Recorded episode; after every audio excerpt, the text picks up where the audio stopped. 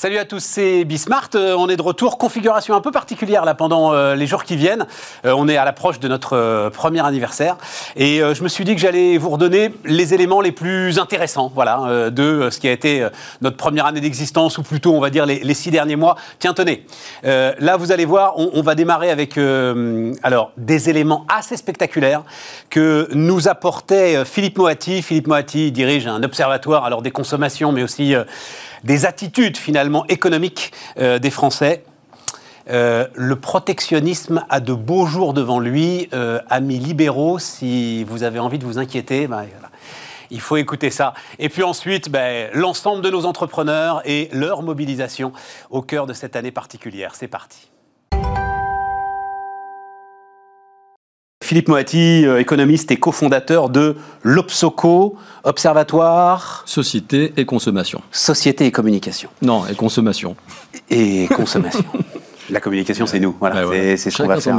C'est ce qu'on va faire maintenant, euh, Philippe. Philippe qui euh, a écrit une tribune, ça devait être dans les Échos, je crois. dans le Monde. Dans le Monde. le Monde. en lettres gothique. Euh, autour de l'affaire Carrefour. Euh, vous allez dire quoi encore l'affaire Carrefour? Oui, les amis, puis c'est peut-être pas la dernière fois même qu'on en parlera de l'affaire Carrefour parce qu'elle me passionne l'affaire Carrefour. Et euh, Philippe Moati, donc qui évidemment connaît très très bien l'univers du retail, l'univers de la grande distribution, etc. et tout, commence par être très très gentil avec le ministre de l'économie. Je me suis demandé quand j'ai lu ça, Philippe, si vous si, vous le pensiez sincèrement. Vous dites, soit c'est un calcul politicien, oh. voilà, hein, d'interdire aux Canadiens couche-tard de, racheter Carrefour, soit un sursaut stratégique de la part de Bercy pour être présent dans l'économie des plateformes. Je ne sais pas si Bruno Le Maire, il a lu cette phrase, mais à mon avis, elle est encadrée au-dessus de son lit, tu vois. il y a un mec quelque part qui pense que Bercy peut faire un sursaut pour être présent dans l'économie des plateformes. Il y a un tout petit peu d'ironie, hein, ça n'a sans doute pas échappé au lecteur, mais euh, effectivement, on peut espérer qu'il euh, y ait une prise de conscience à l'échelle du gouvernement de l'enjeu qu'il y a à faire émerger des champions dans la. Alors vas-y, parce que moi j'ai défoncé cette décision.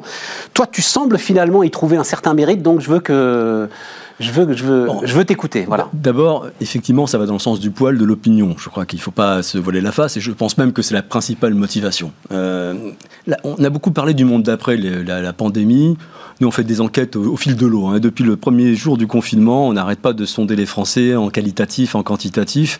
Et en fait, cette crise a accéléré certaines choses, consolidé d'autres, mais elle n'a rien fait, rien fait d'émerger de complètement nouveau.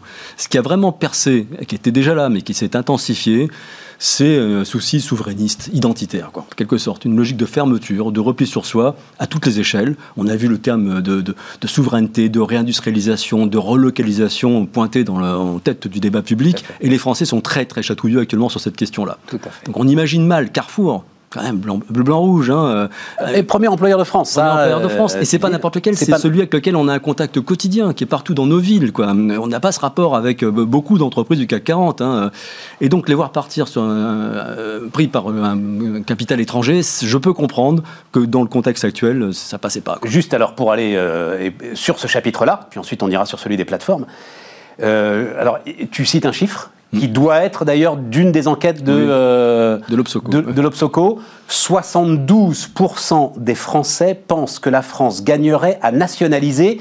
Et tu, tu fais une parenthèse, c'est-à-dire que en faisant le sondage, vous expliquiez bien le sens. mal entendu. Voilà. Donc nationaliser, rendre public une partie des entreprises dont la production est essentielle au bon fonctionnement du pays. 72%. Alors évidemment, Philippe, j'y crois. Je, te le dis très franchement, je n'y crois pas. oui, il faut situer ça dans le contexte. Un sondage, euh, les gens n'ont pas une demi-heure pour réfléchir à la réponse. C'est un peu épidermique, mais quand même. Ah, mais c'est énorme, Mais quand même. Donc quand on parle de souverainisme, il y a effectivement un terreau actuellement très, Et je veux puissant. Dire, sur, hein. ce, sur ce 72% tu as tous les tampons, tous les parchemins. C'est 72% euh, bah, C'est un vrai sondage. Euh, il est fait. Absolument. Mais de manière générale, le souci de, de repli géographique En fait, il réunit des extrêmes. Euh, on va y évidemment trouver des identitaires, hein, assez à droite sur l'échiquier politique, hein, qui, qui, qui, voient l'étranger comme une menace, hein, un péril dont il faut se protéger, que ce soit sur le plan économique ou culturel. Et de l'autre côté, vous avez les écolos, ceux qui sont très sensibles à la question de la crise écologique et qui voient dans les excès de la mondialisation et une activité productive qui est éclatée aux quatre bouts de la planète, là, l'une des racines du mal. Donc, en fait, ça vous donne un socle de population extrêmement large qui attend une forme de relocalisation de l'économie. Voilà. Et, de, et de retrouver la maîtrise de notre économie par rapport à une mondialisation qui, qui nous en a fait perdre cette maîtrise, incontestablement. J'écrivais parce que je me suis permis d'en faire un tweet de ton chiffre tellement il m'a saisi, euh, Philippe, et je disais, les amis, enfin si vous êtes dans l'environnement Bismarck, qui est le nôtre, qui est plutôt euh, effectivement international, ouvert, libéral, je crois qu'il va falloir éteindre la télé si on veut survivre Vous à la ne vivez pas dans le même monde, non, mais c'est très clair. Il va falloir éteindre la télé si on veut survivre à la campagne présidentielle, non, Philippe? Peut-être, peut-être, mais je crois que ça... Parce que 72%, ça veut dire que tous les acteurs politiques vont aller sur le terrain euh, de la défense, bien entendu. du nationalisme. C'est quasiment le seul point qui peut réunir un socle euh, solide, et encore une fois, qui va draguer un peu de tous les côtés. Quoi. Ça a déjà commencé, vous avez vu remonter la figure de Arnaud Montebourg, qui était un peu le, le champion de la démondialisation. Ça peut menacer Emmanuel, enfin, pardon hein, d'aller sur ce terrain-là, mais ça peut menacer Emmanuel Macron, ça quand même, parce que il est plutôt l'image... Oui, Emmanuel Macron, c'était la mondialisation heureuse, c'était euh, la Startup Nation. Exactement. nous avons réalisé l'année dernière une étude sur les utopies. À société idéale les Français rêvent-ils? Et euh, on avait testé trois grands modèles de société, dont, en gros, la Startup Nation, quoi, l'utopie californienne. Quoi, hein. on avait appelé ça l'utopie technolibérale c'est celle dont les Français veulent le moins, le moins, alors que massivement, majoritairement, ils adhéraient à une société écologique. Euh, et oui, donc il y a un petit décalage entre l'utopie euh, technolibérale, ça nous plaît bien, nous. Eh non, non, mais ça va. Nous, on sait qu'on restera une niche.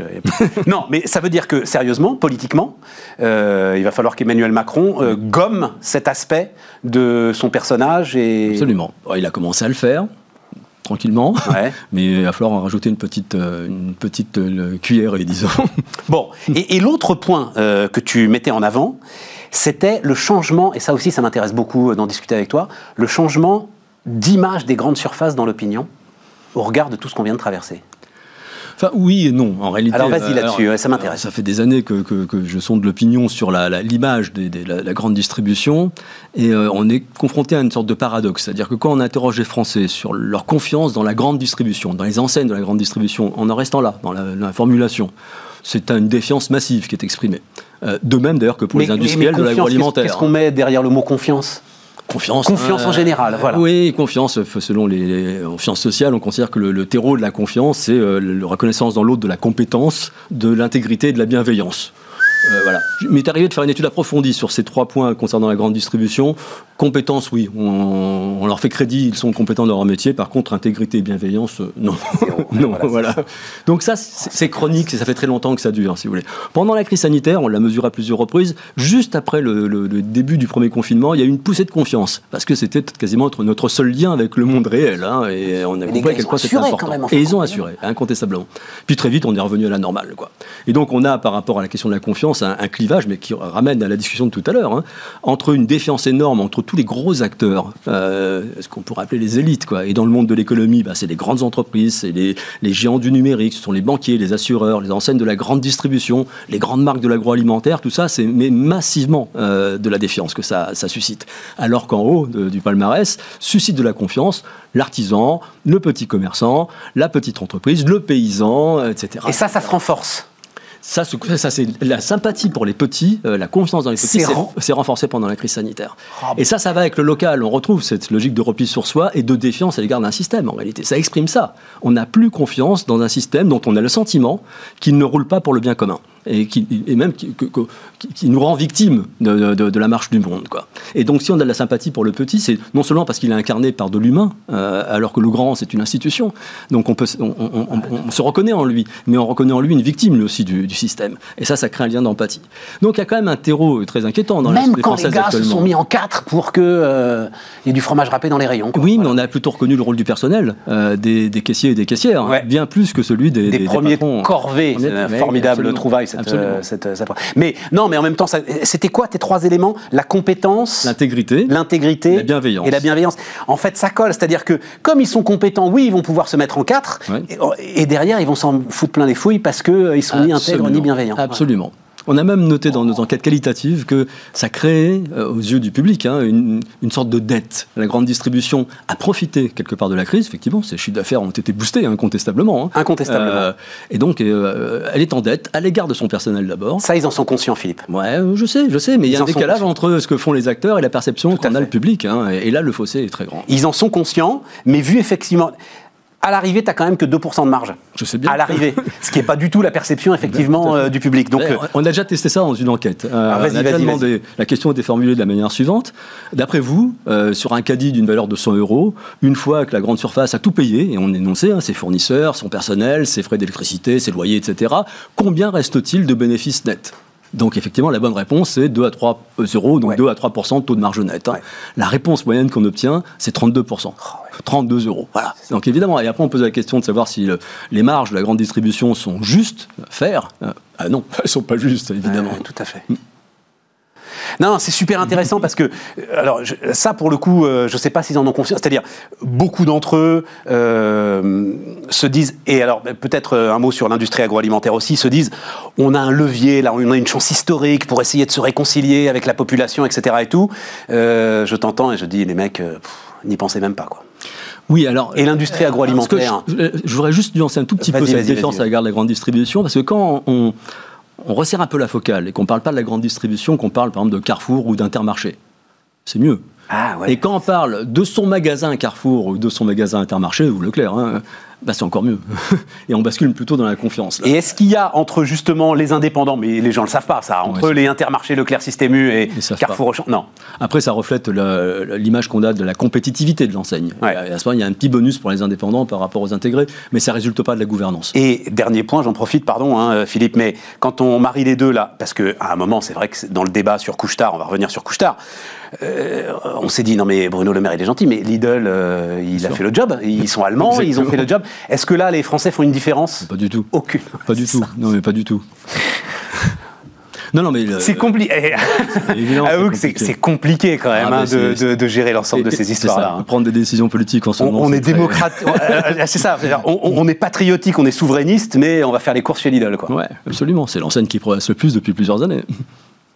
Bon alors, revenons derrière sur euh, ce que tu appelles euh, euh, l'économie des plateformes. C'est-à-dire que l'essentiel de ton point de vue, c'est de dire la grande distribution, elle est à la rue. La grande distribution française, elle est encore aujourd'hui à la rue. Dis-moi pourquoi, Philippe. Parce qu'elle a raté en gros le virage du numérique. Alors la, messe est dite hein, dans le non alimentaire, euh, à part quelques marques très fortes, et d'ailleurs je mets dans le même bain les, marques industrielles et les, enseignes de distribution, à part quelques-unes qui sont très très fortes et qui ont réussi à, comment dire, à, capter du public sur Internet en complément de ce qu'ils font en magasin, euh, la plupart aujourd'hui euh, n'occupent qu'une position tout à fait marginale. Internet est dominé par Amazon, voilà, dans le non alimentaire. Dans le non alimentaire. Pour l'instant, dans le non alimentaire l'alimentaire est resté en friche pendant des, années. Il y, a, eu un petit emballement au moment de la nouvelle économie.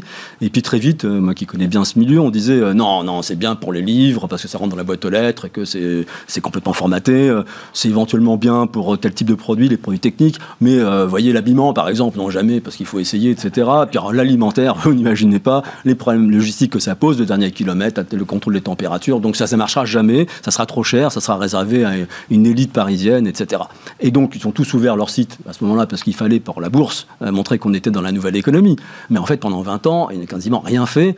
Je mets de côté le drive. Hein, le bah drive oui, j'allais venir sur le drive, euh, oui. Philippe. Mais c'est un hybride. Euh, culturellement, le, drive, c'est facile pour eux. Il y a une dimension physique. Alors évidemment, il faut passer la commande en numérique, mais c'est physique. C'est souvent attaché à un magasin, etc. Bon, je... Ça transforme pas le flux logistique, ça c'est sûr. Exactement. Ce qui est très très très important. Et ça va pas au bout de la logique, qui est une logique de, service, de, comprendre quelle est la mission qu'une enseigne de distribution doit avoir à l'égard de ses clients.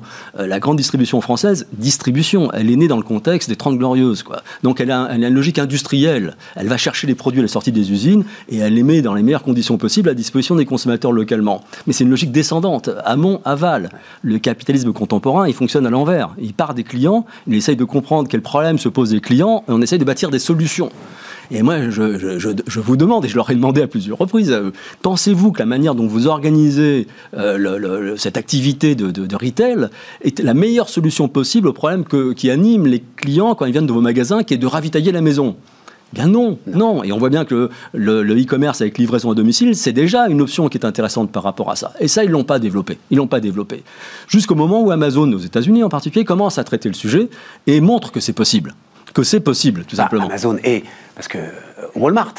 C'est-à-dire pendant que euh, vous vous félicitez des succès de votre drive, eux ils inventent une serrure connectée qui fait que le gars il va mettre les courses dans le réfrigérateur quand même. Exactement. Le gars de Walmart. hein. C'est-à-dire que Walmart a compris la menace euh, très vite. Premier distributeur du monde, hein, les amis, 500 Exactement. milliards d'euros de chiffre d'affaires, je crois que c'est ça à peu près. Possiblement dépassé en 2021 par Amazon. Ce sera Oui, euh, intéressant. voilà, bon, voilà. En tout cas, non, non, mais juste pour donner une ordre de grandeur, c'est toujours très important. 500 milliards d'euros, euh, l'ensemble couche-tard Carrefour aurait fait euh, un peu plus de 100 milliards d'euros euh, à peine. Voilà. Tout petit, Ouais. c'est tout petit. Eh oui, à l'échelle du monde, c'est tout petit. Donc Walmart a compris, aussi avec un retard à l'allumage, hein, mais sans doute parce que euh, Amazon était plus proche géographiquement, euh, a compris qu'il y avait une vraie menace là-dessus et euh, a investi mais massivement, massivement pour essayer de ne pas se faire marginaliser. Mais il faut voir le, le- la, la- la disproportion entre les moyens engagés Bien et sûr. les résultats. C'est très très modeste, hein, très très modeste. Et donc ça veut dire quoi? Ça veut dire que nos grands distributeurs, là, ils sont en train pour l'instant de vivre le champ du cygne? C'est-à-dire ils sont en train de vivre sur des acquis qui petit à petit euh, Bah, ils ont laissé, désagréger? Ils ont laissé une pieuvre se, de- se développer. Alors qui donc a déjà la main mise sur le e-commerce non alimentaire et qui continue de progresser? On vient d'avoir les chiffres d'Amazon. hein. Malgré la dimension actuelle d'Amazon, son chiffre d'affaires a encore progressé 35%. 35% sur une base qui s'était déjà accrue à peu près la même base. C'est complètement dingue. C'est- absolument monstrueux. quoi. Mais donc des ils ont moyens racheté une chaîne, hein, une grande chaîne qui s'appelle Whole Foods. Voilà. Euh, visiblement, euh, Rodolphe Bonas que je recevais, euh, qui a été voir un petit peu. On sent, pour l'instant, ils en ont rien fait. Voilà, il n'y a pas la patte d'Amazon euh, autour de Whole Foods. Bah, c'est parce qu'ils ont récupéré quelque chose d'existant. En parallèle, ils sont en train de créer leur réseau d'épicerie. Euh, J'ai cru comprendre qu'ils s'apprêtaient à l'étendre beaucoup plus vite en passant à la franchise, ou à une formule de Ouais, ouais, ce tout type-là. à fait. Bref, ils y vont, ça quoi. y est, ils y vont tout ils vont droit. dans le physique. Voilà, ils y vont tout Voilà, ils Ouais, vont dans le physique. Donc l'idée de se dire, bon, à la limite, on a perdu la bataille de l'Internet, mais c'est pas grave, on gagnera la bataille du physique, et pendant longtemps, de toute façon, le physique pèsera plus lourd que l'Internet, ben, je crois que c'est fini, ça. Euh, Amazon nous montre que ce qui l'intéresse, c'est de maîtriser les marchés de consommation. Et en réalité, bien plus que les marchés de consommation, mais ce qui nous préoccupe ici, c'est les marchés de consommation. Et il y a une menace terrible. On a pris du retard. Je pense qu'il est impossible aujourd'hui pour nos distributeurs pris un à un de contrer Amazon dans ce positionnement de généraliste. C'est absolument impossible, c'est trop tard. Le seul sursaut qu'on pourrait avoir, c'est une, une sorte d'union sacrée de grands distributeurs à l'échelle européenne. euh, qui réunissent des moyens, mais j'y crois pas, j'y crois pas d'abord parce que euh, c'est les frères ennemis, oui, c'est ça, que ça sera anticoncurrentiel. euh, Tout ce que tu me dis me fait dire, mais bon Dieu, parce que, alors peut-être que c'est pas à la hauteur, mais enfin, ils, avaient, ils étaient quand même prêts à mettre 3 milliards par an sur la table, euh, couche-tard, justement, Oui. pour essayer d'avancer dans le plan de modernisation. Aurait été, à mon avis, beaucoup plus efficace et beaucoup plus rapide que cette alliance des grands distributeurs européens. Non, ça, je- tu- je- oui, je- voilà. je dis, mais n'y crois pas un instant. Je pense que la deuxième option qui est possible, et c'est celle-là que je, me disais peut-être que c'est ça que le gouvernement a dans l'esprit lorsqu'il met son veto, pour garder Carrefour comme un, un acteur sur- avec lequel on pourrait compter pour mettre en place une politique. C'est de bâtir des plateformes locales. On, on l'a vu pendant la, la- la crise sanitaire, pendant le confinement, un tas d'initiatives euh, qui réunissaient quelquefois la grande distribution et des petits commerçants de quartier, quoi, qui se sont montés sur les territoires et qui ont été une sorte de parade, qui ont rencontré un, vrai- un vrai succès parce que ça rencontre en plus ce, ce désir de local de la part des, des- des consommateurs et des citoyens. Donc il y a une opportunité, je pense, mais il faut la saisir très très vite. Ça s'appelle Systému, euh, ce que tu décris. Non, non, c'est beaucoup plus ambitieux que ça. Je, je pense qu'il faut une union sacrée de ceux qui ont les compétences requises à haut niveau, à haut niveau, parce qu'on a bricolé là pendant le confinement, à haut niveau, c'est-à-dire la Poste, euh, d'autres logisticiens, des spécialistes de la data, du marketing, des boîtes de télécom, le- enfin des gros acteurs de l'économie française qu'on réunit avec des distributeurs et on, on réunit des compétences pour être capable d'implanter sur les territoires des plateformes locales qui font de l'alimentaire, du non-alimentaire, des services, de la, de la vie démocratique locale, etc. Voilà, c'est peut-être un rêve, mais c'est un projet qui, qui a une chance d'aboutir parce que Amazon est trop gros pour attaquer le marché comme ça. Il le fera, hein, mais il l'a pas encore fait. Donc on a une chance peut-être d'arriver à tirer notre épingle du jeu. Non. un peu fumé quand t'as invité, quand t'as inventé ton truc là, hein, de Non, je crois union pas. sacrée de l'ensemble des gros Bah, acteurs. non, les grands acteurs Dans- ensemble, je crois pas. Dans Mais- un mais- monde idéal, là, euh, la Poste. Géodis, machin, etc., qui viendraient. Quand on regarde ce qu'on a fait durant les belles heures des 30 Glorieuses avec le plan, bah, ça correspondait à ça. Des grands projets nationaux où l'État fait le rôle de ra- rapprocheur, de marieur. On, on- on combine les choses dans un Bon, cadre on est au bout, on est au bout, on se reparlera. Ouais. Tu peux pas me dire d'un côté le capitalisme a changé. Euh, il part de l'individu pour remonter et me dire que euh, l'État aujourd'hui peut encore euh, planifier et peut encore avoir. Impulser, impulser, favoriser, Tout va trop inciter. vite pour lui. Tout va trop vite pour lui, Philippe. C'est possible. C'était passionnant. Philippe Moati, donc euh, qui était euh, notre invité sur Bismart. On repart les amis. Alors comme je vous le disais, on va radicalement changer d'ambiance là pour le coup. Salut euh, Florent, Florent Malbranche donc avec nous, PDG, cofondateur de Brigade. Bonjour. Euh, alors on dit un mot puis après je vais- tu, tu vas me raconter comment tu gères tout ça. C'est-à-dire, Brigade, c'était euh, il y a combien de temps euh, J'ai dû noter ça quelque part? 5-6 ans? 5-6 ans, c'est ça. On a Ouais. lancé l'activité en 2016. Et l'idée c'était l'appli pour les extras. les extras de l'hôtellerie-restauration. C'est ça. Euh, l'appli super pratique qui s'occupait de tout, qui euh, donnait d'ailleurs une forme d'indépendance, de garantie, euh, notamment de garantie juridique, de sécurité, etc. Tu faisais tout hein, pour, pour les extras. Exactement. Sur des missions de 24, 48 heures, parfois plus courts. Et donc là, bim, tout s'est arrêté. 14 mars, euh, tout s'arrête. Tout s'arrête euh, en France d'ailleurs, en Angleterre et aux Pays-Bas. Les trois pays sur lesquels on était présent. Euh, impossible à anticiper, évidemment. Évidemment. C'est jamais arrivé. Donc là, on regarde un peu, un peu spectateur ce qui se passe. Et la, la, la, la, la première chose à laquelle on pense, c'est la communauté. On a euh, 15 000 personnes sur la plateforme, 15 000 personnes qui comptent sur nous bah, pour travailler, pour gagner de l'argent et donc pour vivre. Ouais. Et donc là, se pose la question de qu'est-ce qu'on fait Ouais. Euh, On a toujours considéré qu'on était une plateforme qui avait une forme de responsabilité. Euh, jamais trop rentré dans ces débats-là, c'est-à-dire qu'on ce sont des partenaires en fait, les indépendants qui travaillent avec nous. Euh, sans, sans, sans eux, on n'est pas grand-chose et sans nous, euh, bah, en fait, ils sont, ils, ils tu- sortent. et puis Donc- facilitais l'ensemble de leur démarche. Enfin, exactement. c'était, euh, non, non, vraiment. Et du coup- enfin, c'était, c'est une formidable idée, évidemment. et, et- et du coup, on a besoin d'eux. On a besoin de prendre soin d'eux. Donc, première décision, c'est comment on les sécurise financièrement. Ça, c'est extrêmement important. Et alors, comment donc, t'as fait on met en place un fonds de solidarité qu'on autofinance euh, dès le, je sais Mais plus, comment tu peux 24 ou autofinancer un fonds de 48 heures. solidarité, toi? Eh ben, ça coûte cher. Euh, et donc, on, le, on, on décide de mettre ça en place et on vient sécuriser les utilisateurs qui sont le plus dépendants. En fait, ils gagnent le plus d'argent sur la plateforme parce que, bah, euh, de facto, sont les plus impactés par la crise. Et donc, on finance pendant quelques semaines un espèce de filet de sécurité pour, Quoi, pour ces quelques centaines d'euros? Mais parce qu'il y a déjà eu. Non, enfin, non, on- Il a mis du temps à se mettre en place le fonds de solidarité Ça, c'est le deuxième élément. de l'État. Voilà. Tout à fait. Mais, mais toi, au-dessus même que. Non, non, non, non. Donc, en fait, c'est notre première réaction. C'est-à-dire Ouais. qu'il faut faire quelque chose. Ouais. Donc, on prend cette décision et on vient sécuriser 75% des revenus des personnes très dépendantes de la plateforme. Combien ça représente? Euh, Combien de personnes? ça, ça représente quelques centaines de personnes et en coût, ça nous a coûté quelques dizaines de milliers d'euros. Euh, D'accord. J'ai plus le chiffre. D'accord, d'accord, d'accord. Mais, euh, mais en parallèle, par contre, on travaille avec le gouvernement euh, et on enchaîne justement les rendez-vous avec le gouvernement pour que ces indépendants puissent intégrer le fonds de solidarité. Et ça, c'est le relais qu'on vient trouver. Et moi, c'est le, c'est l'incroyable découverte en fait de cette crise, c'est que les indépendants ont été pris en compte en Ouais. fait pour la première fois depuis extrêmement longtemps. Tout à fait. D'un côté, pour les salariés, on vient mettre en place quelque chose qui existait mais qui n'était pas développé, l'activité partielle. Alors, et pour les indépendants, on vient mettre en place ce fonds de solidarité. Donc, on en parlera peut-être. Vas-y, vas-y, Euh, vas-y. qui, a, euh, qui a beaucoup évolué en fait, qui était très simple et plutôt efficace, euh, on va dire les six premiers mois, enfin de, de- trois premiers mois, de, de- de mars à juin.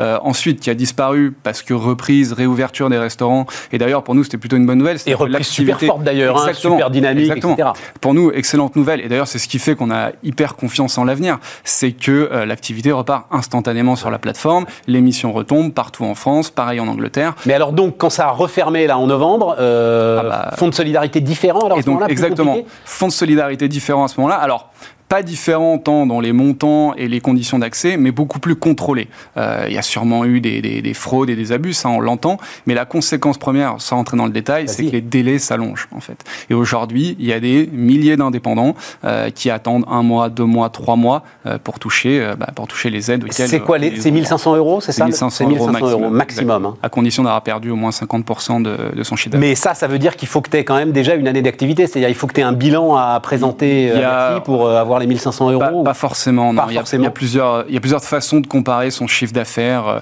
Et, et là aussi, tu leur as apporté une aide, c'est-à-dire euh, brigade du conseil. qui... Du ouais, conseil. c'est ça, voilà. de l'assistance, bien sûr, évidemment. Comment faire, qui appeler, euh, quelle démarche entreprendre, etc.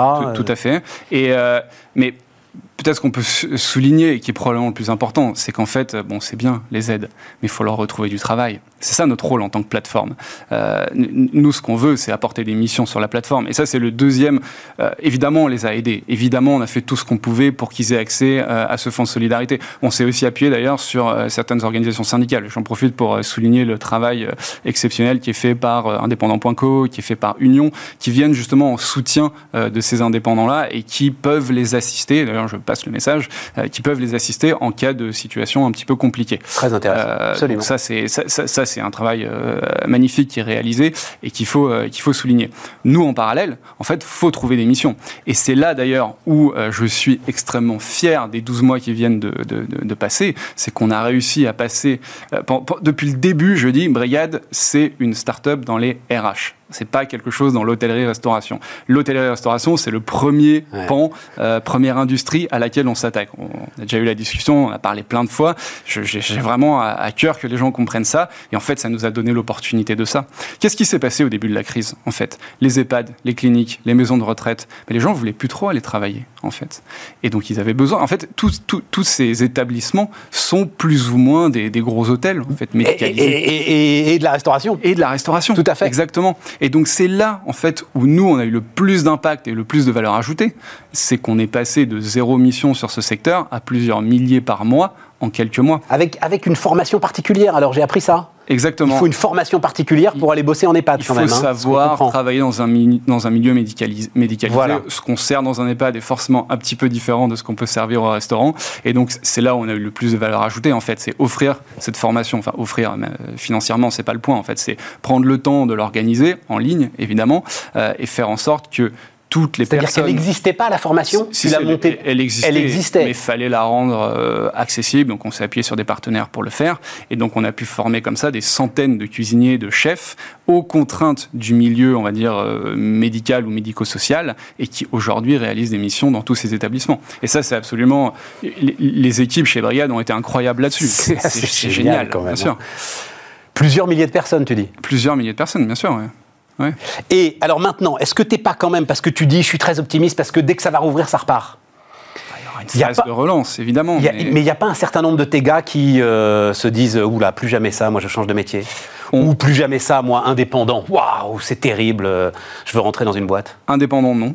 Il euh, n'y a, pas de, a pas de sujet là-dessus. Personne ne nous l'a remonté. Bah non, parce qu'ils ont été reconnus une fois de plus, en fait. Euh, et donc ça a été difficile. Non, mais ça a été difficile. Mais on a vu, en fait, les, les, les, les opportunités sont quand même multipliées. Oui, il y en a qui sont allés vers d'autres secteurs. Et d'ailleurs, quand on leur demande, on arrive à un chiffre d'à peu près 30% qui se pose la question de est-ce que j'ai vraiment envie de continuer dans l'hôtellerie-restauration C'est normal, on est au plus dur de la crise. En fait, quand on pose la question maintenant, c'est dur d'être optimiste mais on va pas rester comme ça. En fait, le, le, le monde, c'est pas un univers de rues euh, fermées avec des terrasses empilées. Je n'en peux plus de, de, voir cette photo de chaises oh, empilées. Mon Dieu, mais, mais nous aussi, quoi. Et, et, et, donc ça va revenir, c'est évident. D'ailleurs, on le voit en Italie, ça revient en Angleterre, parce que nous, on, en fait, euh, j'entendais juste avant, on parlait de regarder l'international. C'est extrêmement important, euh, surtout dans une crise comme ça là.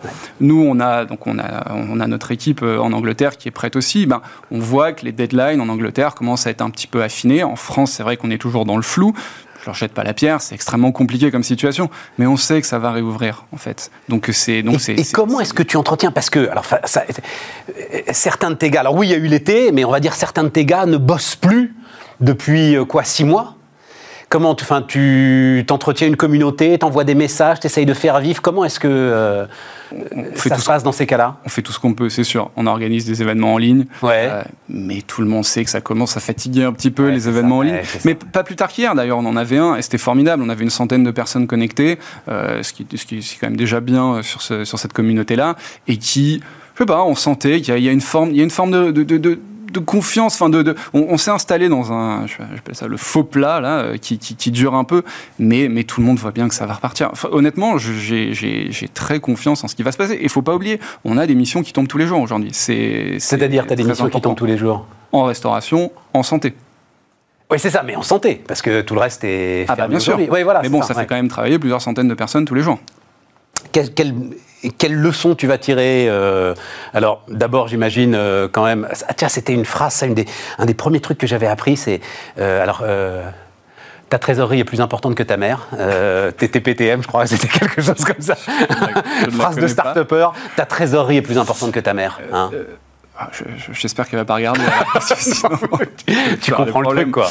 Oui, c'est extrêmement important. Et évidemment, il faut avoir un œil rivé dessus en permanence. Parce que toi aussi, ton chiffre d'affaires, il s'est effondré quand même. Ah bah oui. Euh, enfin, effondré, non, d'ailleurs. Je dis oui, euh, c'est pas vrai. Non, grâce au système de santé. Exactement. En fait, on a fait moins 20% par rapport à l'année d'avant. D'accord. Enfin, 2020 euh, comparé à 2019. C'est correct pour une, année où l'ensemble de nos, de nos clients sont fermés pendant plusieurs mois, c'est plutôt pas si mal. Donc on s'en sort, en fait, on s'en sort plutôt bien. La croissance a pris un coup, ça c'est vrai, Euh, mais on revient en fait. Et, je reviens sur la, sur la santé. La santé, c'est pas un, c'est pas un pansement qu'on est venu coller. C'est-à-dire que depuis le début, on sait qu'on veut développer cette industrie. On parlait de ma mère à l'instant, euh, elle est, elle est infirmière et donc je, je, je connais bien la santé depuis, euh, de- de- depuis longtemps. Et donc c'est quelque chose que j'ai à cœur de faire. Aujourd'hui, on a un deuxième vertical chez Brigade qui est celui de la santé. On a plusieurs centaines de soignants euh, qui comptent sur nous pour travailler. Demain, quand la restauration réouvre, en fait, on va deux fois plus vite. Et donc ça, c'est pour moi, c'est, enfin, je, je suis impatient. Je suis comme un enfant avant Noël. En fait, j'attends que les restaurants réouvrent pour avoir ces deux, euh, ces, ces deux réacteurs. En fait, Et, et- poussent. et cette deuxième verticale, elle s'est faite euh, à la force du poignet, dans l'urgence. Elle s'est faite- tu pensais, mais en fait, ça, tout a été accéléré Ah, Il y a un moment, par euh, ce que tu as traversé. Quoi, Il voilà. faut y aller, quoi. Donc, on a hésité. D'ailleurs, on a cherché, on a, on, on a lancé, on a lancé l'agriculture. À un moment, il y avait les agriculteurs qui disaient on va avoir Oui, mal à trouver je me souviens très bien de cette Donc, histoire, on, oui, voilà, oui. On a lancé ça. C'est encore vrai d'ailleurs, hein, sur le ramassage notamment des fruits. Oui, c'est pas un franc succès. Euh, et puis petit à petit, en fait, via la restauration en santé, euh, ce- c'est les besoins de personnel de soins, en fait, se sont fait. euh, bah, on les connaissait, mais en tout cas, les gens nous ont dit votre plateforme fonctionne très bien, on a envie de l'utiliser pour le personnel de soins. Et donc, on a regardé si c'était faisable. On a lancé ce test en septembre. Aujourd'hui, ça marche extrêmement bien. On, réembauche aussi chez Brigade, ce qui est, une super nouvelle. Et donc, donc non, très confiant en l'avenir. Et, et puis cette crise, donc pour parler des leçons, un, dépendre d'une industrie, c'est dangereux. Ouais. Euh, deux, c'est mieux. Ouais. Euh, et puis, en fait, ça nous a permis de prendre un petit peu de recul et de prendre du temps, de mieux faire les choses. Euh, on a travaillé sur plein de sujets, qui soient produits, euh, la communauté, on en parlait à l'instant. Euh, ça nous a permis aussi de prendre le temps de devenir une entreprise à mission. Euh, depuis longtemps, je, je clame notre différence en disant que voilà, moi je veux construire une plateforme qui soit éthique, qui soit responsable, qui soit durable. Je veux trouver un modèle qui tienne, euh, qui tienne dans le temps, qu'on soit une vraie. Je ne dis pas que Brigade est le futur du travail. Je dis qu'on est un, un- un morceau du futur du travail. Et euh, donc on a fait ça, on a fait cette euh, conversion en entreprise, euh, en entreprise à mission. Et, euh, et donc voilà. Et aujourd'hui, on est Open Classroom euh, en même temps que toi. il y en a faites plein, il y en a aussi. plein. Ouais, ouais, absolument. Et, Mais non, mais parce que vous avez des parcours pour Et moi donc qui sont on un peu comparables. On a, on a tellement hâte que ça, que ça reparte. Et, et on est impatient. Florent Malbranche, PDG, cofondateur de Brigade, notre invité sur Bismart.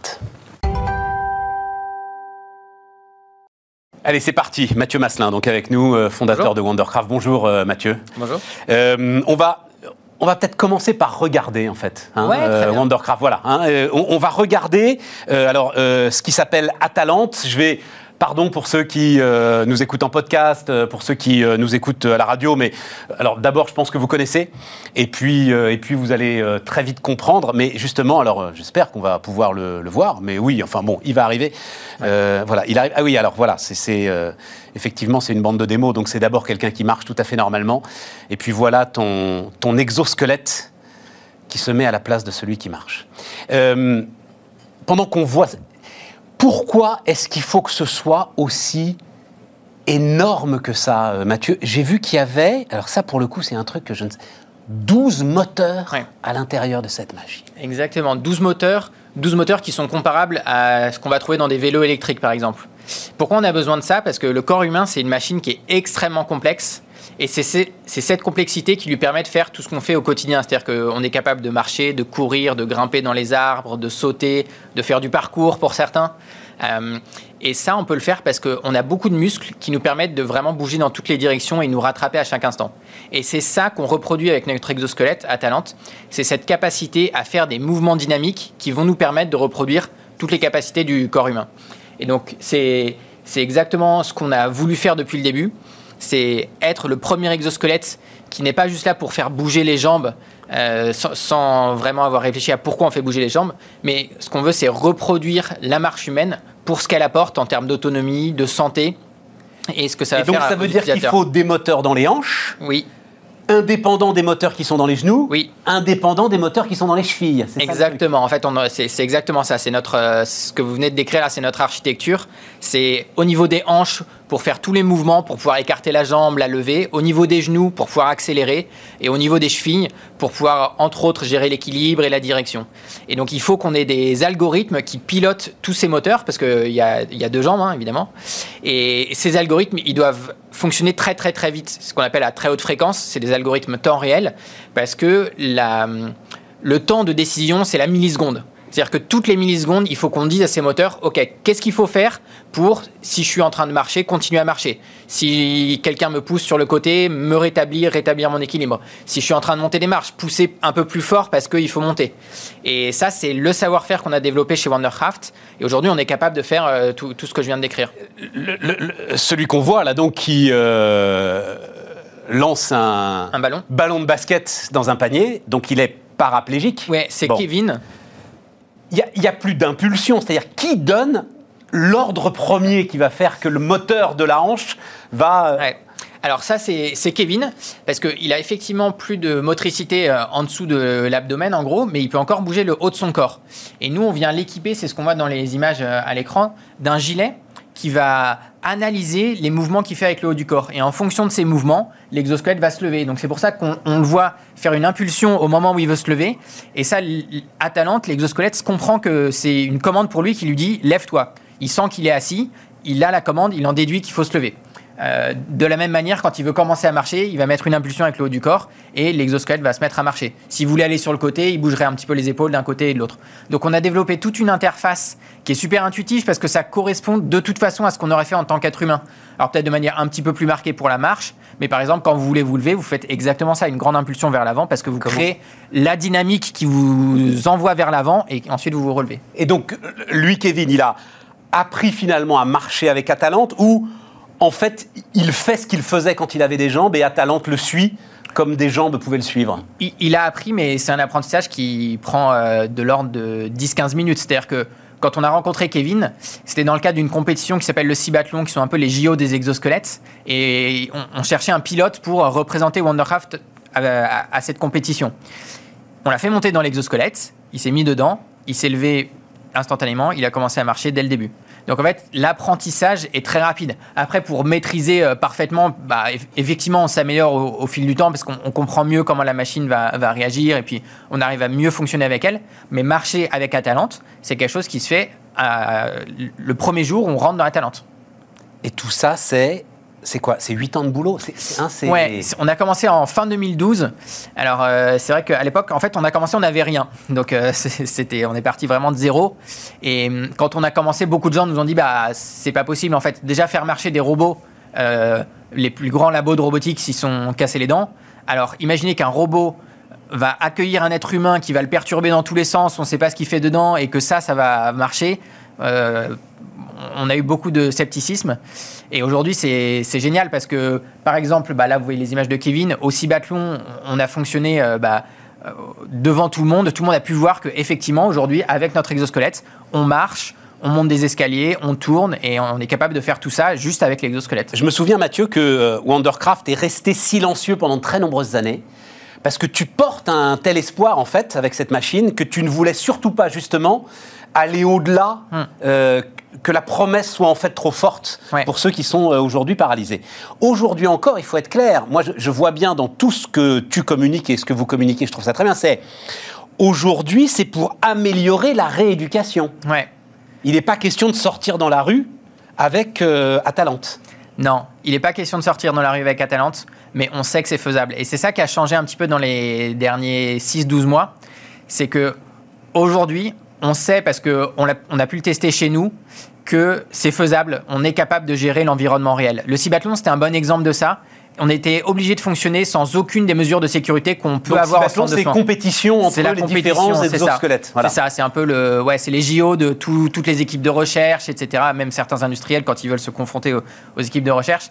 Et, et, en fait, on voit qu'on est capable de gérer l'environnement urbain. Alors, ça ne veut pas dire qu'on a le produit pour et qu'il est disponible aujourd'hui, mais ça veut dire que Aujourd'hui, on sait qu'on va réussir en fait. C'est juste une question de temps. Est-ce que ce sera 2, 3, 4 ans euh, avant que ça puisse devenir Mais mainstream? avec, avec, une machinerie qui sera aussi lourde que celle-là? Non, non, non, avec une machinerie qui sera beaucoup plus légère et beaucoup plus euh, intégrée, on va dire. Aujourd'hui, ce sur quoi on travaille, c'est une nouvelle plateforme qui justement sera beaucoup, beaucoup plus compacte, beaucoup moins euh, visible, on va dire, beaucoup moins encombrante et qui permettra de se déplacer un peu partout. Mais quand je lis améliorer la rééducation, Kevin, donc là, par exemple, lui ne marchera plus jamais sans. Euh, a, priori, a, priori, non, sauf s'il y a des. Euh, oui, des avancées incroyables. Donc ça veut dire c'est pour ceux qui peuvent encore avoir récupéré? Pas que, pas que en fait. Et c'est ça qui est, qui est, super excitant en ce moment, c'est que on a commencé la commercialisation d'Atalante euh, assez récemment, fin 2019. Et depuis fin 2019, il y a des équipes médicales, euh, souvent celles qui sont le plus en avance, qui sont vraiment au, voilà, au forefront de la, recherche, qui utilisent Atalante dans leur pratique clinique, au quotidien, pour traiter leurs patients. Et en fait, ils voient ce que nous, on ne peut pas savoir forcément en tant qu'ingénieur. Alors nous, on a des médecins dans l'équipe, etc., mais on n'est pas avec les patients au quotidien. Eux, ce qu'ils voient, c'est que ça peut être utile dans beaucoup, beaucoup de cas de figure. Et même pour des patients comme Kevin, par exemple, rien que le fait de se reverticaliser, ça a un impact important, très important sur leur santé. Et donc, par exemple. Sur tout le métabolisme. Exactement. En fait, on, discutait avec un professeur de médecine de la PHP, qui, professeur Graciès, qui est, qui est quelqu'un de, vraiment visionnaire aussi. Et ce qu'il explique, c'est que tous les tissus du corps humain s'altèrent quand on est en position verticale, euh, horizontale pardon, prolongée. Et donc c'est très important de remobiliser les gens, de les redresser, de les reverticaliser, de leur faire faire des choses debout.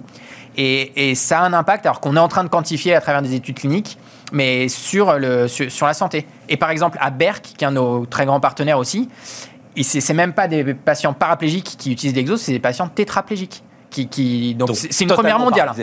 Aucun autre exosquelette est capable de faire ça parce que les autres exosquelettes reposent sur des béquilles et on imagine bien qu'un patient tétraplégique il va pas pouvoir utiliser de béquilles. Et en fait, ce qu'ils sont en train de voir, c'est les effets d'utiliser Atalante au quotidien avec ces patients donc on ne peut pas en parler euh, encore avant d'avoir des résultats propres, nets, etc. Mais eux, ils voient un intérêt euh, certain. Et donc là, alors, ce, ce Nobel, là, j'ai... Le prix Galien. Voilà, le, prix, Galien. Donc, euh, association avec un laboratoire américain, c'est ça Exactement. En fait, aujourd'hui, aujourd'hui, on est en train de s'ouvrir aux États-Unis, c'est-à-dire qu'on a l'autorisation de commercialiser notre exosquelette en Europe ce qu'on appelle le marquage CE dans le jargon. Et on a besoin de la même autorisation aux États-Unis par euh, l'agence dont tout le monde parle en ce moment à cause de la crise Covid, la FDA. Donc c'est vraiment le sésame pour entrer sur le marché américain. Et pour avoir cette autorisation, on récolte un certain nombre de données, on fait un certain nombre de tests pour montrer que l'exosquelette est effectivement euh, safe pour les patients. Et donc pour ça, on s'est associé avec un, des plus prestigieux laboratoires euh, aux États-Unis sur les aspects cliniques de la marche, qui s'appelle le Shirley Ryan Institute. Et, et, cette association a été primée au prix Galien. Le prix Galien, c'est effectivement un peu le, Nobel du, du, médicament. Et ça, de la medtech, pas du médicament. De la, medtech. Bah, ils, ont une partie sur le médicament. Ils ont une médicament aussi, ouais, Il y a vraiment toute la santé. Après, nous, on, était, on concourait effectivement dans la partie medtech et notamment dans la partie meilleure collaboration entre une boîte française et une institution américaine. Et moi, j'ai parlé avec des membres du jury. Alors, le jury, c'était vraiment euh, du très très lourd entre guillemets, c'est-à-dire que c'était euh, des, des, CEO de euh, Pfizer, euh, GSK, des gens de la fondation Bill et Melinda Gates. Enfin, c'est vraiment des gens Top Gun. Ouais, des Top Gun, ouais. Et eux, ce qu'ils disaient, c'est bah ce, ce pourquoi ça a été choisi Wondercraft, c'est vraiment l'impact que ça peut avoir au quotidien sur bah, sur un, nombre incroyable de gens et, et pour lesquels aujourd'hui il n'y a pas de solution en fait. Euh, vous prenez Kevin, si Kevin il veut passer beaucoup de temps debout, aujourd'hui il n'a pas de solution. alors, il nous reste une minute, je t'avais peut-être déjà posé la question et j'ai oublié la réponse. Ce que je trouve dingue, c'est une équipe d'ingénieurs il y a 8 ans. Hmm pourquoi se lancer le plus grand des défis? C'est-à-dire, euh, il y a ça et puis il y a aller sur Mars, quoi, en fait, globalement. Hein, euh, on l'a bien compris comme défi. C'était quoi ton moteur? Un truc familial? C'est quoi l'histoire? Alors, bah, on, est plusieurs En une minute, si possible, Mathieu. En une minute, ouais. Nicolas, qui est mon associé, son moteur, clairement, c'est familial. Moi, mon moteur, c'était de me dire, je veux quelque chose qui soit à la fois complexe, parce que c'est intellectuellement, c'est vraiment super stimulant. C'est tellement sympa de résoudre des, des challenges qui sont vraiment compliqués mais pas pour rien en fait, pas un challenge pour le challenge, un challenge qui a un intérêt pour le plus grand nombre. Et, cette combinaison des deux, c'est ce qui fait vraiment la, culture et l'ADN de Wondercraft. Et ça porte ensuite. Hein. Ouais. C'est ça. bah, en fait, quand on voit qu'on progresse, qu'on arrive, qu'on arrive de plus en plus à faire des choses qui, il y a un an, n'étaient pas possibles. En fait, quand on regarde en arrière, on se dit, il y a un an, c'était nul ce qu'on faisait en fait quand on regarde où on en est aujourd'hui et tous les ans ça fait pareil en fait tous les ans on se dit mais c'est pas possible que c'était ça qu'on faisait il y a un an il y a un an on était content avec ça mais en fait en fait c'était vraiment pas bien par rapport à ce qu'on est capable de faire aujourd'hui Et, et voilà, c'est ça qui, qui porte au quotidien. Mathieu Masselin, le fondateur de Wondercraft, était avec nous.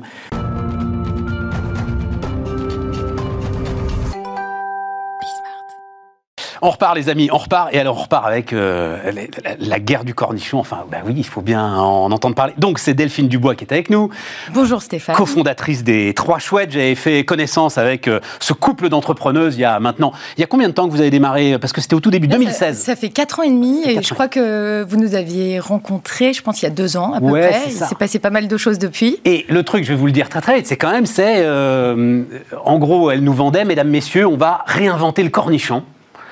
Vous vous dites, euh, j'en ai rencontré des entrepreneurs avec des domaines d'expertise un peu particuliers, mais le cornichon, euh, j'aurais pas cru. Et en On fait, l'a fait On l'a fait Non, non, mais, On est en train euh, de le faire.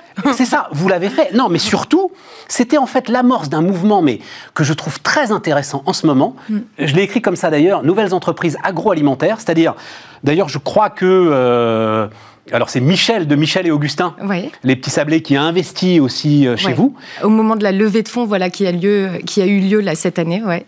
Il y a depuis quelques années une émergence de start-up de l'agroalimentaire. Est-ce qu'on peut le dire comme ça, euh, Delphine? Et moi, je, enfin, juste, je voulais commencer par là. Qu'est-ce qui permet aujourd'hui à de jeunes entrepreneurs de se lancer dans l'agroalimentaire, qui était quand même un domaine compliqué euh, à adresser il y a encore quelques années Ouais, alors je pense que ça reste un domaine, euh, un domaine très compliqué. Ouais, ça reste voilà. compliqué. Ça reste compliqué, hein, euh, du- de l'étape du développement jusqu'à la mise sur le marché. Oui. Et après, le chemin n'est pas n'est pas si simple. Il faut vraiment convaincre chaque consommateur un à un. Donc c'est pas si simple. Après, je pense que c'est beaucoup de passion, la passion du goût, la passion de réinventer des ordres, des choses en fait. Euh, et là, en l'occurrence avec Elodie, euh, on est parti d'un constat simple qui était que 90% des Français consomment du cornichon. 75% des Français qui achètent ces cornichons de marque leader pensent que c'est un cornichon français, mais non. Genre Amora, par exemple Voilà, exactement, pour, euh, pour ne citer que.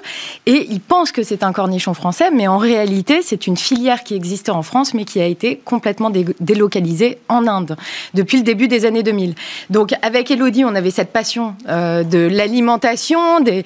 on partageait sur plein de découvertes, mais quand on a eu vent euh, de, bah, de cette histoire, et puis qu'on est allé, de- de qu'on ce- est allé rencontrer ces De ce producteurs. scandale stratégique et Exactement. Quand même, bon on Dieu est allé rencontrer ces producteurs qui, en France, euh, produisaient le cornichon français et qui se sont vus du jour au lendemain abandonnés par ces industriels. euh, et qui du coup aujourd'hui limite, enfin pour certains perdent avez- un peu de savoir-faire. Donc en France on perd ce savoir-faire sur le cornichon. On s'est dit on veut une alternative. Il y a un savoir-faire sur le corps. Bien sûr, bien sûr, bien sûr. Et c'est un savoir-faire qui est euh, bah, que, que Je veux dire, le gars qui fait du cornichon, par exemple, il ne peut pas faire du concombre. Ah, qui alors, vient de loin aussi, d'ailleurs. la- Alors, c'est de, la, c'est de la même famille. D'accord, le, co- c'est ça. le concombre est quand même le cousin du cornichon, mais c'est une, des cultures qui est la plus exigeante, puisque c'est une récolte tous les jours. Euh, c'est une récolte Tous les en- jours, tous les jours. tous les jours, en fait. Du- D'un jour à l'autre, le cornichon peut prendre, euh, peut doubler de volume. Donc c'est une, une culture qui est très exigeante. C'est encore une récolte qui se fait à la main, encore aujourd'hui. Et, euh, et c'est pour ça d'ailleurs que les industriels sont partis en Inde Mais- pour aller chercher une main d'œuvre moins chère. D'ailleurs, vous les proposer avez du pas volume. vraiment rapatriés, c'est-à-dire que vous avez trouvé Non. un moyen de mettre d'autres légumes Exactement. Alors dans la le première vinaigre étape, doux à la place de, de- des cornichons, et c'est Tout ça qui à est fait. génial. Tout à fait. La première étape de notre projet, c'est d'avoir trouvé une alternative à ce cornichon en proposant des pickles. Et ces pickles, euh, qui sont réalisés à partir de légumes bio, mais de, de divers légumes, euh, permettent aussi de, bah, de- d'adresser d'autres usages que la simple, la simple raclette, euh, je ne sais pas si vous en faites en ce moment, ou euh, la planche de charcuterie euh, Ouais, qu'on connaît bien. ouais. Nos pickles de légumes permettent aussi de réveiller des assiettes végétales, puisqu'on est quand même sur une tendance de végétalisation des assiettes, euh, mais également qu'on vienne très bien pour des apéros. Ça, c'est la première étape, c'est l'alternative au cornichon. La deuxième étape, et ça va venir cette année, c'est d'aller chercher ces producteurs français qui veulent bien, pour nous, se remettre à une culture du cornichon. Et nous aurons cette année, euh, voilà, on vous en fera parvenir un bocal dès qu'il sort de l'atelier. Nous aurons normalement euh, deux recettes de cornichons français, bio et français, euh, qui arriveront. Alors, il se trouve Voilà. que coïncidence, hein, parce que euh, euh, cette interview est programmée depuis peut-être je ne sais pas combien de temps, au moins deux semaines. Hier, donc Andros, tout le monde connaît Andros, rachète donc Spreewald de Conserve, que Oui. moi je ne connaissais Ouais. pas, vous non plus visiblement. Il- c'est- Alors, on alors, a- ouais, vous connaissiez un petit peu non, mais un petit peu. Cornichon c'est- est-allemand. C'est une marque allemande, ouais. Ouais. J'ai lu un peu le truc parce que vous veniez, c'est quand même super intéressant et ça vous donne raison. Sur l'ensemble de l'effondrement de l'économie est-allemande Mm. euh, sur le tournant des années 90, euh, je prévale de C'est une des seules entreprises, en effet, qui a tenu le coup. Vous vous rendez compte? Voilà, avec un savoir-faire euh, de valorisation du légume local. 115 millions d'euros de chiffre d'affaires quand même, les gars. hein. Exactement, exactement. de l'Est. hein. Oui, non, tout à fait. Et puis, ça montre aussi le, bah, le regain de l'appétence des Français pour la conserve. Euh, L'an dernier, euh, enfin, en 2020, je crois que c'était plus 8% de croissance sur de la conserve de fruits et légumes. Ouais. Alors, bien sûr, lié au confinement, mais lié aussi au fait que la conserve, c'est un produit... Ben, c'est de la sécurité, c'est consommer du légume toute l'année, c'est aussi, euh, bah, c'est aussi la, la tra- la tradition un petit peu euh, qui, qui revient. Oui, mais euh, alors, vous croyez que ça c'est une, une- parce que effectivement, euh, puis je pense qu'on l'a tous expérimenté globalement, au- notamment au cœur du premier confinement. Vous êtes euh, au supermarché dans les Ouais. heures autorisées, et c'est vrai que vous vous retrouvez devant l'étal de fruits et légumes et vous dites il y en a combien qui l'ont touché quand même cette carotte?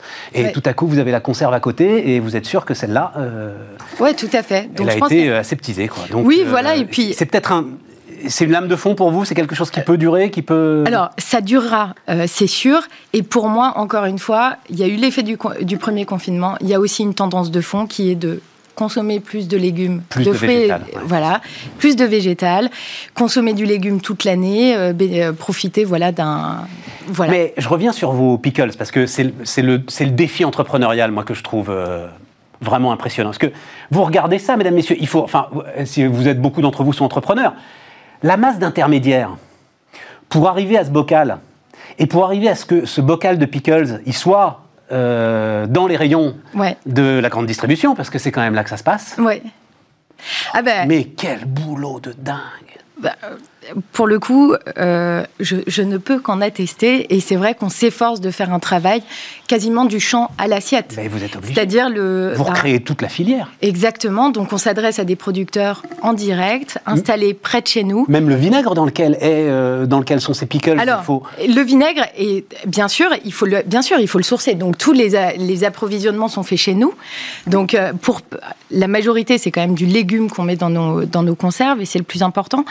Euh, et on fait tout ce, tout ce travail aussi de euh, remonter les filières. Pourquoi? Parce qu'on a quand même en bio, alors la bonne nouvelle est, est tombée là euh, en début d'année. En bio, par exemple, on n'a pas de sucre bio français. Donc on utilise du sucre, du, du sucre bio du Brésil et on s'améliore au fur et à mesure sur les approvisionnements. Delphine, c'est Mais- pas un peu absurde de- d'aller chercher du sucre, du sucre bio au Brésil? Enfin, du sucre pas bio euh, en France, il est quand même. euh, Oui, je sais mais pas si dans le la bilan démarche- de l'ensemble de la protection. Mais de- regardez, après, ça fait un- le cercle vertueux et que de nouveau, on a des betteraves Oui, oui, sucrières françaises et bio. Voilà. Donc ça, c'est encourager un cercle vertueux. Donc oui. euh, du champ à l'assiette, euh, c'est une démarche qui est compliquée. Là, ça fait 4 ans et demi et je pense qu'on commence à avoir de belles, euh, bah, de belles réussites à notre. Un mot, parce que je pense que c'est ça aussi qui est à l'origine de cette éclosion de start-up dans l'agroalimentaire, c'est la mutation de la grande distribution. Il y a dix ans, euh, je pense que même enfin, rencontrer un acheteur, euh, c'était même pas la peine. Là, en fait, ils sont demandeurs Oui. d'histoires comme les vôtres. Vous donnez en fait de, de, Oui. de Et l'imaginaire, des histoires, des, Alors, des- combats dans leur rayon. C'est passionnant en fait. Tout à fait, et j'ajouterai à cela, alors nous, c'est plutôt le, bah, la catégorie des condiments qui nous intéresse quand on regarde cette catégorie-là. En plus, ouais. Cette catégorie-là, dominée par des acteurs historiques, euh, 80% hein, du chiffre d'affaires des rayons condiments est réalisé par ces acteurs. Et c'est vraiment des usages, enfin peu d'innovation, des acteurs peu engagés. Aujourd'hui, on voit plus peu de bio ou de français dans ce rayon, et surtout tourné sur des usages de viande. Donc la moutarde, un rayon standardisé au possible, des cornichons tout verts qui viennent sur les planches de charcuterie et sur votre raclette. euh, voilà, j'adore ça moi aussi. hein, sûr. voilà, Euh, des, Toutes les sauces possibles et imaginables à mettre dans les hamburgers, dans les Exactement, comme des ça. sauces enfin, tartare, des sauces. Mais c'est surtout voilà la, la moutarde qui accompagne quand même la viande. Bon, mais alors, Donc nous, attendez, on veut attendez. souffler un vent d'innovation. Ouais, mais ce qui est génial, Réinventer c'est qu'ils le comprennent, puisque c'est le fa- donc Spice Capital, j'adore le nom, Mm, et donc c'est le family office de la famille Ducrot, c'est ça? Oui, Donc exactement. Ducrot se décarcasse, enfin vous, êtes- Ouais, tout à fait. vous étiez né, vous, pour Ducrot se décarcasse Il y a longtemps Mais qu'on n'a pas vu bien- Ducrot se ah bah décarcasse. ouais, ouais, mais j'en tout le monde connaît Ducrot. et donc c'est eux, ils sont parfaitement conscients de ça. Et donc Ah, c'est eux qui vous financent en partie. Exactement, euh, et on est ravis de ce bah, d'avoir de ce partenariat. Et c'est vrai que la personne qui nous accompagne est la, la nièce du fondateur euh, de la, enfin de, de, la famille Ducrot, du fondateur Ducrot. Et c'est vrai qu'elle a vu toute l'évolution ben de, de, voilà de, des épices en vrac Ducrot jusqu'à leur mise en, en, en, petits pots dans les étals. Donc elle est passionnée par cette catégorie. Elle est vraiment au fait aussi de, que s'opèrent quand même des mutations dans, dans les habitudes de consommation. Et euh, voilà, elle ne peut que, euh, que valider le fait qu'il y a besoin d'un renouveau, besoin d'accompagner et, de rehausser, d'apporter du relief. Delphine, dans l'industrialisation de tout le process, parce que euh, bah, maintenant vous allez monter en puissance, euh, j'imagine que Ducrot, enfin, ça doit aider un petit peu quand même en termes de savoir-faire, de Alors, grande quantité, d'industrialisation et tout ça. Alors, Aujourd'hui, le fonds n'a plus rien à voir avec le. Avec la. Ouais, avec la, enfin, avec, avec l'entreprise du Ducrot qui s'est fait racheter par Marc Cormick. Mais en effet, c'est surtout de l'expertise, de l'expertise.